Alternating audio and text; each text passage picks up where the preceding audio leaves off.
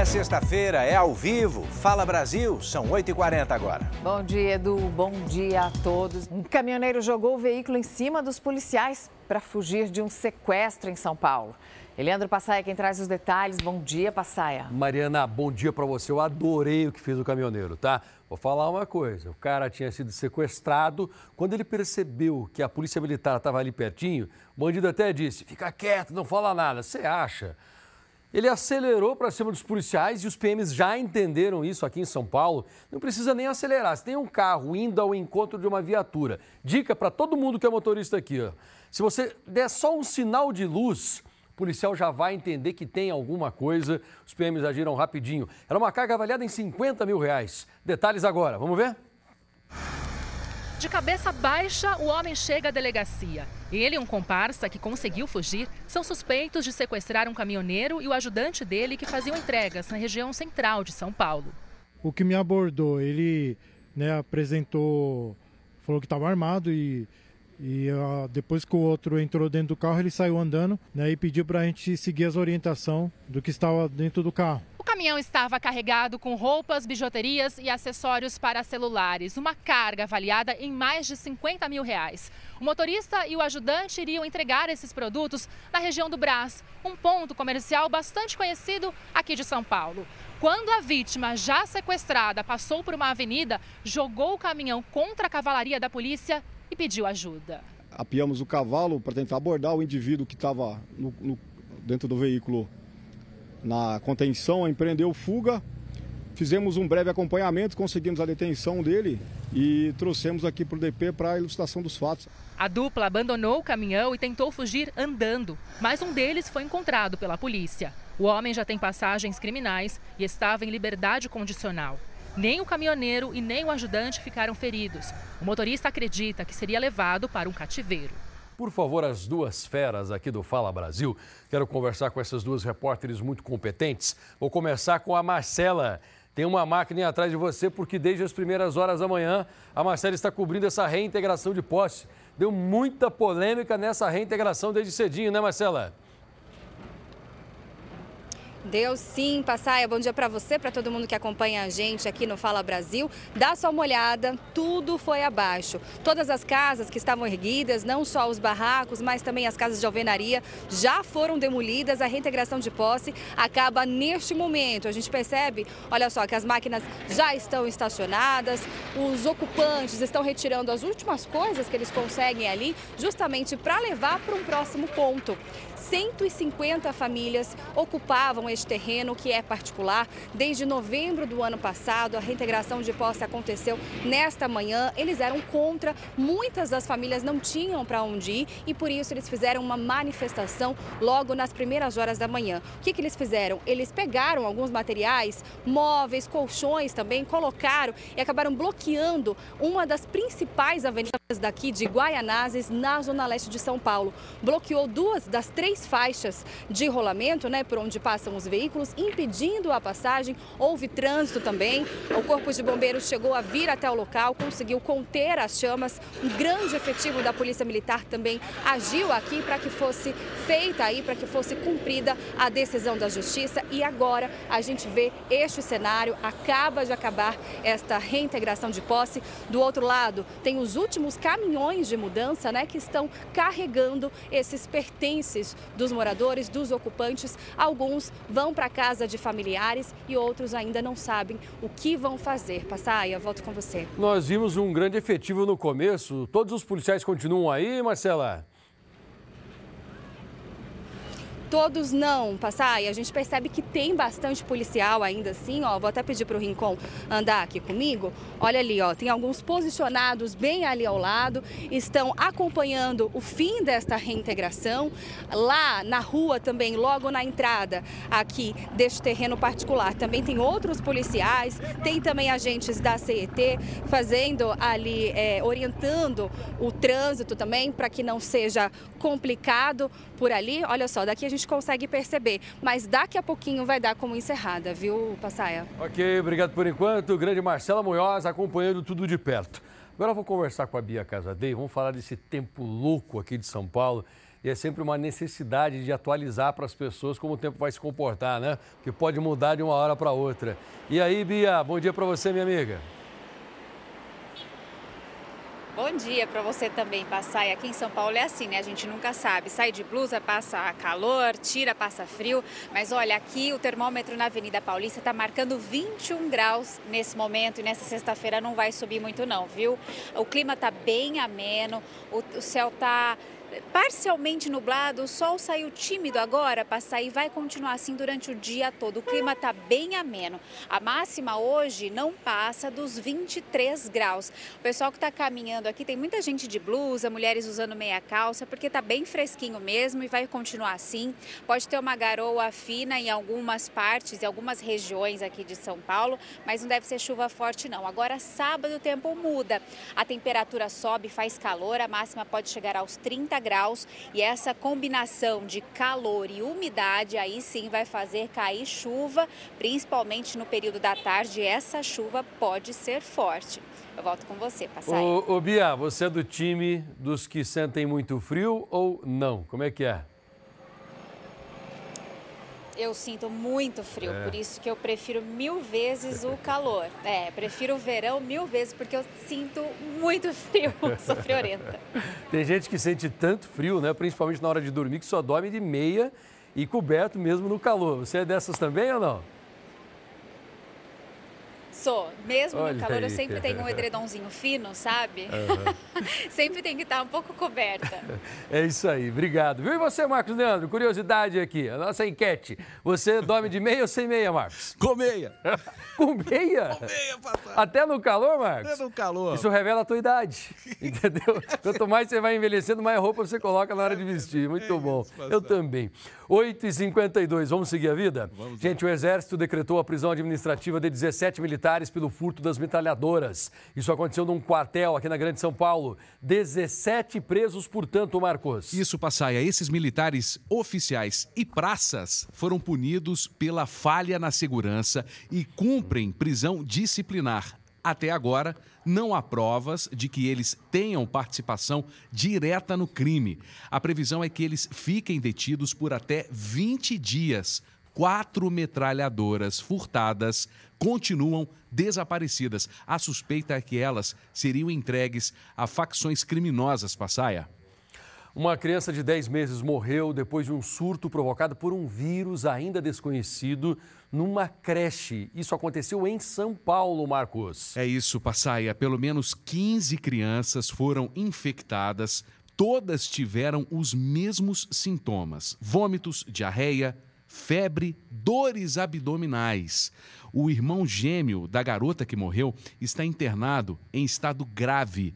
Os funcionários da creche limparam todo o local, principalmente os colchões, onde as crianças dormem até que o vírus né, seja identificado, Passaia. As aulas estão suspensas nessa creche. É um caso de Bauru, no interior de São Paulo, viu, Passaia? Está preocupando todo mundo na cidade. Olha, obviamente, né? Aconteceu em Bauru. Ninguém sabe se, por um acaso, esse tipo de problema vai ser registrado em outros lugares, porque a criança ela vai de um lugar para outro. Então, se é um vírus, é uma bactéria, a gente não sabe qual a consequência disso tudo o, essa criança que perdeu a vida, o corpinho dela foi examinado e em cima desses exames há uma investigação acontecendo nesse momento. Daqui a pouco tem mais notícia de São Paulo. Oi, Edu Ribeiro, Mariana. No México, a passagem do furacão Otis deixou 27 mortos e quatro pessoas ainda estão desaparecidas. O furacão, da categoria 5, que é a mais forte de todas, tocou o solo em Acapulco, provocando inundação e muitos deslizamentos de terra. Esses deslizamentos bloquearam as estradas nessa que é uma das regiões mais turísticas do país. 80% dos hotéis e resorts de Acapulco foram destruídos pelos ventos, que chegaram a quase 270 quilômetros por hora. A fachada de um shopping center foi arrancada e um milhão de moradores ficaram sem energia elétrica, sem comunicação, estavam sem internet, o que também prejudicou o trabalho das equipes de resgate. Durante toda essa destruição, a cidade ainda enfrentou saques a várias lojas. O México já enviou 8 mil soldados para Acapulco para ajudar tanto na limpeza quanto na busca pelos desaparecidos. Mas você viu que vários prédios foram atingidos e uma das pessoas disse que era o, o, equivalente a estar no meio de um terremoto, de tanto que o prédio balançava. E depois de balançar, os vidros também machucaram muita gente, porque como eles não estão acostumados com furacão, eles não tinham proteção para as janelas, Edu. Muito vidro estilhaçado também. Uma emergência sem precedentes que a gente continua acompanhando e cada vez mais de perto. Em mais um dia de guerra contra o Hamas, Israel prometeu que vai continuar combatendo as forças terroristas em Gaza. Essa manhã, a cidade de Sderot, localizada ao sul de Israel, perto da fronteira com Gaza, foi alvo de foguetes lançados pelos extremistas. Até o momento, não há informação sobre vítimas nessa região, que está praticamente vazia desde o início dos ataques. O número de pessoas mortas pelo conflito passa de 8.700, 7.326 vítimas em Gaza, 1.400 em Israel. Vale ressaltar aqui uma coisa que a gente sempre repete, mas agora você vai saber que o próprio presidente da autoridade palestina, Mahmoud Abbas, disse recentemente que o Hamas não representa o povo palestino. Sequestrou o sonho de liberdade desse povo, o sonho de ter um território para chamar de seu, com um viés terrorista. E atenção para essa notícia, porque agora cedo mais uma barragem de foguetes foi lançada em direção a Tel Aviv, ao centro de Israel, e um desses foguetes conseguiu atingir o solo. A gente vai agora para Israel falar com a nossa correspondente Denise Odorice. Denise, muito bom dia. Numa barragem, eventualmente um ou outro foguete conseguem passar. Bom dia. Bom dia, Mariana Edu. Exatamente. Eventualmente algum foguete consegue passar pelo domo de ferro e foi isso que aconteceu agora. A gente está mostrando esse prédio que foi atingido aqui bem atrás de mim. Dá até para a gente ver lá em cima agentes do Exército andando no topo do prédio, porque dá para ver o estrago. Foi um dos foguetes que passou a barragem, isso faz menos de 50 minutos. A gente estava saindo da nossa base para entrar ao vivo no Fala Brasil, mudamos a rota para cá, porque soubemos no meio do caminho que esse foguete havia atingido o prédio. Então, todo esse prédio que vocês estão vendo foi esvaziado. Acho que dá para enxergar que o último andar ali é um prédio pequeno de quatro andares, do lado direito ali foi destruído, tem uma parede quebrada, então quem estava dentro é, sofreu danos. A informação que a gente tem do serviço de emergências, de ambulâncias, é que uma pessoa ficou é, moderadamente ferida, é um homem de 20 anos, e outras duas pessoas com ferimentos leves, entre elas um idoso. A gente até viu essas pessoas serem retiradas daqui na ambulância a coisa de 10 minutos. Quando a gente estava no caminho para cá, houve outra barragem de foguetes, a gente estava no caminho, tivemos que descer do táxi, procurar proteção, mas esses foram todos interceptados pelo Domo de Ferro, foram um barulho muito, muito alto e realmente assustador. Então, o Hamas é, clamou responsabilidade tanto por este foguete que atingiu e todos os outros foram lançados, quanto pela segunda barragem, que foi agora há 24 minutos. Esses é, da segunda barragem atingiram apenas áreas descampadas e não há, é, por enquanto, registro de pessoas feridas nessa segunda barragem. Como eu disse, aqui agora há toda essa inspeção, os homens do Exército vasculham todos os apartamentos, avaliam os danos, então não tem ninguém lá dentro e não se sabe se essas pessoas poderão voltar, porque tem que ser avaliada a estrutura do prédio. Mariana e Edu. Isso é viver num país em guerra. Denise Odorice ao vivo para você, em mais um lance dramático uh, de Israel urgente para você, né? A gente acabou de acompanhar, boa proteção para a nossa equipe que continua acompanhando os bombardeios dos dois lados. E entre tantas imagens desoladoras, o que você vai acompanhar agora com a gente é uma verdadeira luta pela vida. Veja imagens do resgate de duas crianças que ficaram presas nos escombros de um prédio, não em Israel, mas lá na faixa de Gaza. Veja a vontade desse menino aí de sobreviver. Ele vai se arrastando pelo vão, né? Embaixo do concreto, em direção aos socorristas. Ele gritou, eles ouviram, começaram a conversar. É um verdadeiro milagre. As equipes avaliam as condições agora do garoto, que foi levado por bombeiros para um hospital. Não há informações se os pais ou outros parentes sobreviveram a esse ataque aí. Esse garoto vai ser levado para um hospital que quase não tem mais combustível, não tem mais condições de salvar ninguém. No mesmo prédio, uma outra criança também foi retirada com vida depois de ficar parcialmente soterrada. Infelizmente, nem todas têm o mesmo destino. Segundo um levantamento de organizações que acompanham as vítimas aí na região sul de Gaza, 2.900 crianças, quase 3 mil crianças, já morreram só em Gaza desde 7 de outubro. E pelo segundo dia seguido, as tropas israelenses fizeram uma operação por terra em Gaza. Veja as imagens que foram divulgadas pelas forças de defesa de Israel. Tanques e veículos blindados circulando por região agrícola. De acordo com o Exército de Israel, desta vez houve também a participação conjunta com aviões de caça. E os alvos de hoje foram pontos de lançamento de mísseis antitanque além de centros de comando dos terroristas. Depois dessa operação, os veículos retornaram à base e você viu que a Denise Eudorice mostrou que da faixa de Gaza hoje foram lançadas duas barragens de foguetes em direção ao centro de Israel. Autoridades do mundo inteiro pedem libertem os reféns em Gaza. Mas o grupo terrorista Hamas disse à imprensa internacional que os reféns só serão libertados a partir de agora se houver um cessar-fogo. A afirmação foi publicada por um jornal russo em meio à visita de uma comitiva do Hamas a Moscou. Durante a entrevista, o integrante do grupo terrorista identificado como Abu Hamid afirmou que 50 reféns morreram nos bombardeios de Israel contra a faixa de Gaza. Mesma informação que havia sido divulgada por um outro porta-voz do grupo terrorista na quinta-feira. Hamid falou o seguinte também: disse que os reféns só serão liberados se houver cessar-fogo dentro do território palestino de Gaza.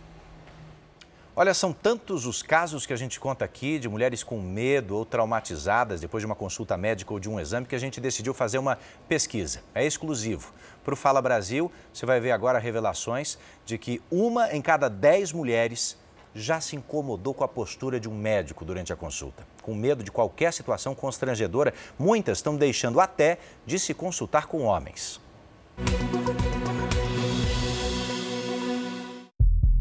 O Fala Brasil mostrou que um neurocirurgião de Santos, no litoral de São Paulo, é investigado por abuso sexual contra mulheres, pacientes que teriam sofrido enquanto estavam desacordadas. O médico chegou a ser preso, mas foi liberado. Segundo a polícia, ele armazenava imagens dos abusos, além de material com pornografia infantil. Nesta edição do Fala Brasileiro, perguntamos exclusivamente para mulheres. Você se sente constrangida quando está sozinha com um médico no consultório? Ah, sim. Não, é algo que para mim é natural. Depende da especialidade. Eu, ginecologista, não passo com homem, só mulher. 39% das entrevistadas responderam que sim, se sentem constrangidas. 14% afirmaram que se preocupam com essa situação. Eu prefiro médicas pois me sinto mais à vontade até de conversar, de fazer perguntas. Na visão desta advogada criminalista, especializada em casos de agressão contra mulheres, a sensação de vulnerabilidade vem de experiências das próprias pacientes e de relatos ouvidos por elas. A mulher se sente insegura por ser mulher. A, a nossa insegurança está no dia a dia e nesses casos da, das consultas e exames, ela também existe. E ela se sente por vezes nua, não só nua sem roupa, mas também nua sem qualquer tipo de proteção para poder uh, reagir a uma situação de assédio ou uma situação de estupro. O levantamento do Instituto Real Time Big Data mostrou que pelo menos uma em cada dez mulheres já passou por situações que causaram desconfiança em relação à postura do médico. 6% disseram ter sentido medo por causa disso durante consulta ou exame. Já passei por situações de médicos com é, toques desnecessários. Inclusive, eu estava até gestante na época. Então me causou um certo constrangimento. Em algumas ocasiões eu já me senti por uma abordagem um pouco mais incisiva, sim. Eu não consigo nem fazer muito de ginecologista por conta disso. 24% das mulheres que responderam à pesquisa exclusiva do Fala Brasil costumam ir acompanhadas às consultas. E 85% delas acreditam que a companhia traz mais segurança. Sempre vou acompanhada. Sempre. Ou o marido ou a filha. Quando eu vou com minha mãe ou com alguma amiga, eu fico mais segura. No dia 18 de outubro, entrou em vigor uma lei aqui no estado de São Paulo que garante às mulheres o direito de ter um acompanhante em consultas médicas e exames, da rede pública ou privada. Uma medida que, na opinião de 82% das entrevistadas, ajuda a reduzir os crimes de abuso nesses ambientes. É importante que a gente tenha essa conscientização, né, do quais são os limites dos médicos, o que eles podem, o que eles não podem, o que é considerado abuso, o que não é. A advogada orienta que é muito importante fazer a denúncia quando existe a suspeita de um abuso é importante que ela procure uma delegacia. Preferencialmente, uma DDM, Delegacia de Defesa da Mulher, que é especializada para esse atendimento humanizado, para esse atendimento uh, de acolhimento da mulher vítima de violência, vítima de um crime. Você pode aprofundar essa discussão a partir de agora, apontando a câmera do seu telefone para o QR Code que aparece na tela e assistir a entrevista completa com a advogada Adriana Durso, lá no r7.com. Já se passaram mais de 24 horas do massacre que terminou com 18 mortos nos Estados Unidos. O atirador continua foragido. A gente atualiza essa história, as informações com o nosso correspondente Vandrei Pereira. Vandrei, muito bom dia para você. Como é que estão as buscas pelo criminoso? Oi Mariana, bom dia, muito bom dia a todos. Pois é, uma verdadeira força-tarefa né, foi montada em toda essa região de Lewiston para tentar capturar esse foragido. Olha, agentes da SWAT, a tropa de elite americana, e também se uniram ao FBI, a Polícia Federal, e eles já vasculharam pelo menos dois endereços muito importantes que teriam ligação com o atirador. Um deles seria, inclusive, o endereço onde ele morava. E por lá tudo, tudo foi revistado. As autoridades buscam especialmente computadores que possam ter ali informações né, que deem pistas sobre o paradeiro desse criminoso. À medida que o tempo passa, ele pode estar ainda mais longe. As autoridades sabem que ele tem treinamento militar e muito provavelmente está escondido nessa região de mata, né, nessa região mais remota em toda essa área do Maine. Os investigadores querem entender né, o que motivou os ataques e é, entender também como tudo foi planejado. Houve a suspeita de que os ataques poderiam ter sido provocados por uma tentativa de vingança contra uma ex-namorada, mas isso é uma informação que não foi confirmada. A questão que fica nesse momento é: será que essa fuga, que já dura quase 36 horas, será que ela também foi planejada? Será que há pessoas ajudando esse criminoso que continua foragido? Edu, Mariana. É isso, André. Em breve a gente vai descobrir. Obrigado pelas informações direto dos Estados Unidos. Morreu aos 28 anos a fotógrafa que foi escolhida para registrar os primeiros cliques da filha de Neymar e Bruna Biancardi. Ingrid Alves teve um mal súbito. Ela chegou a ser socorrida, mas não resistiu. Ingrid tinha apenas 28 anos. Ingrid tinha dois estúdios e era especialista em fotos de grávidas, recém-nascidos e famílias na semana passada, ela fez o ensaio fotográfico da Mavi, filha de Neymar e Bruna Biancardi. Bruna usou uma rede social para lamentar a morte da fotógrafa e disse que os registros ficarão para sempre na memória. O enterro acontece hoje em São Paulo. Atenção agora, notícia de última hora. Nesse caso que você acabou de ver do policial que foi baleado, um último bandido, o terceiro deles, acabou fugindo. Nós recebemos a confirmação agora há pouco que esse terceiro elemento foi capturado pela polícia. A Bia Casadei tem as informações ao vivo agora, Bia? Exatamente, passar. Esse terceiro suspeito foi preso agora de manhã, trazido aqui para o primeiro distrito policial de Guarulhos. E olha só, ele já está aqui dentro dessa viatura. Ele saiu, ele foi ouvido aqui pelo delegado, está dentro da viatura e vai ser levado para o hospital, Passaia. Por quê? Esse homem ficou ferido é, em troca de tiros com a polícia. Ele foi preso na casa dele. Segundo a polícia, ele tentou fugir pelo telhado, ele estava armado, houve troca de tiros e esse homem foi ferido no pulso. Então, nesse momento, momento, a polícia está levando ele para o hospital para ser atendido e ele vai ficar preso. É o terceiro homem envolvido é, na participação do crime que acabou na morte do policial civil em São Paulo, aqui na, em Guarulhos, na Grande São Paulo, o policial Paulo César Servino. Ele estava num bar quando três criminosos entraram, anunciaram o assalto.